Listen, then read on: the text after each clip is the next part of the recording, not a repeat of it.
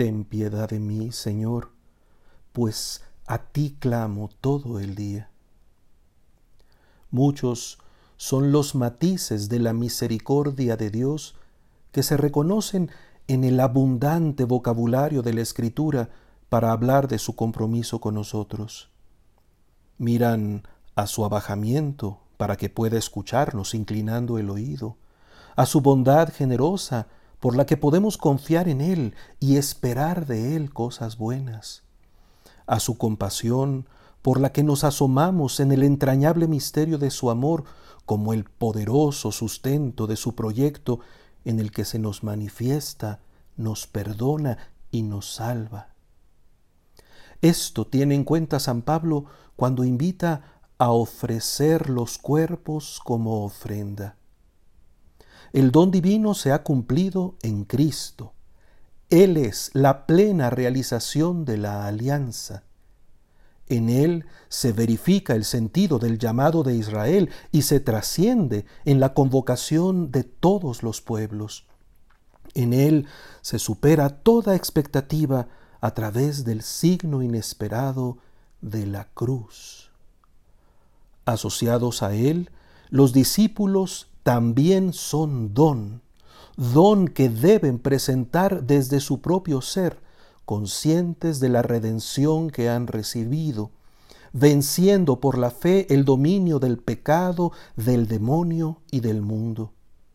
Su carácter de ofrenda no es otra cosa que la participación en el sacrificio de Cristo, ejecución irrevocable y victoriosa de la misericordia del Padre, revelación de su amor y sostén irreversible del sentido del universo.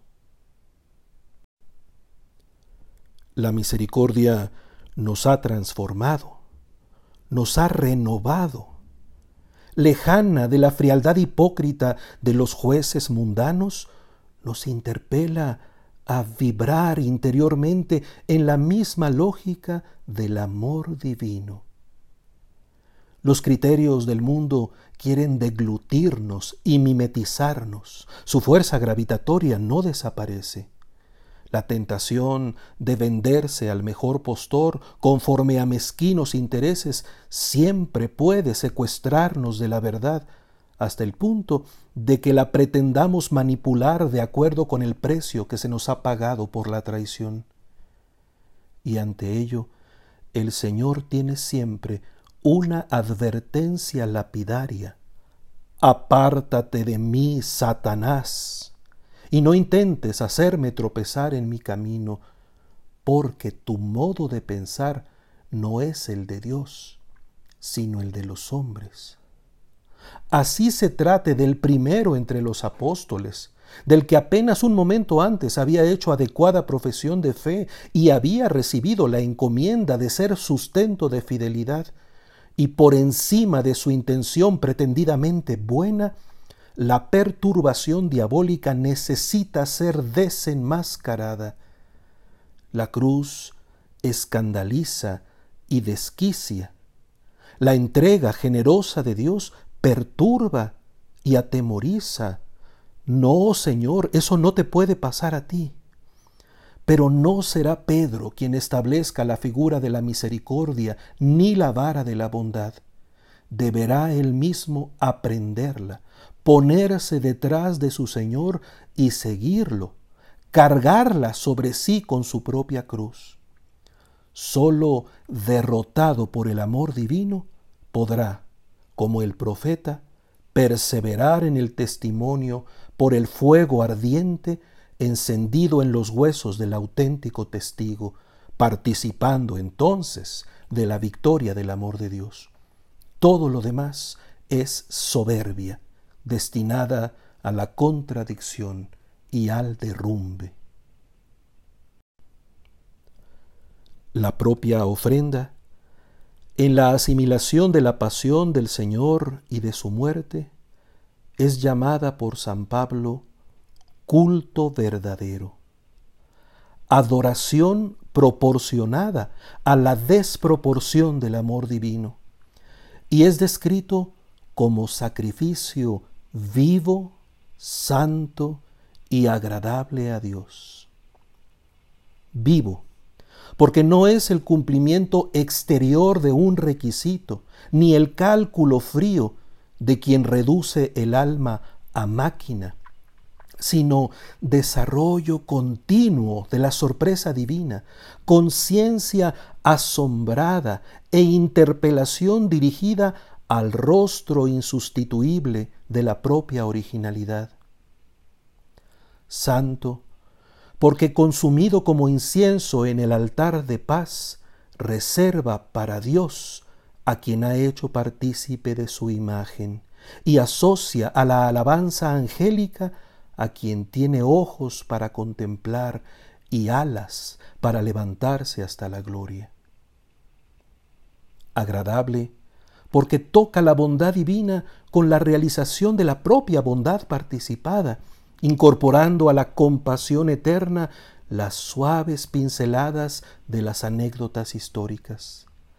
Como el mismo Evangelio es bondad reflejada en un espejo puro y perfecto, en el que no hay engaño, ni envidia, ni alienación, sino apropiación espiritual de la comunión en la plena realización personal.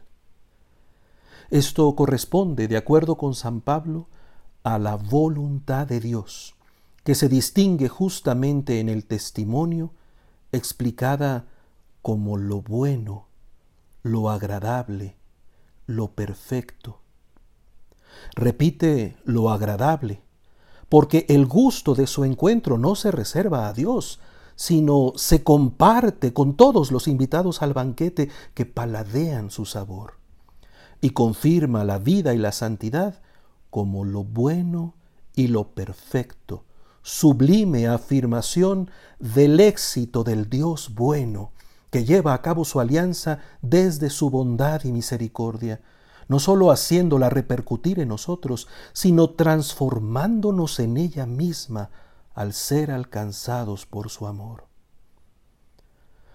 Aceptamos la exhortación de San Pablo.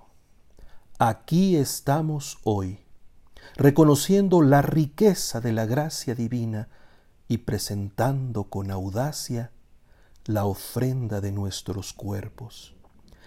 Este es nuestro culto razonable, que sólo lo es si refleja el don del Hijo en el altar de la cruz.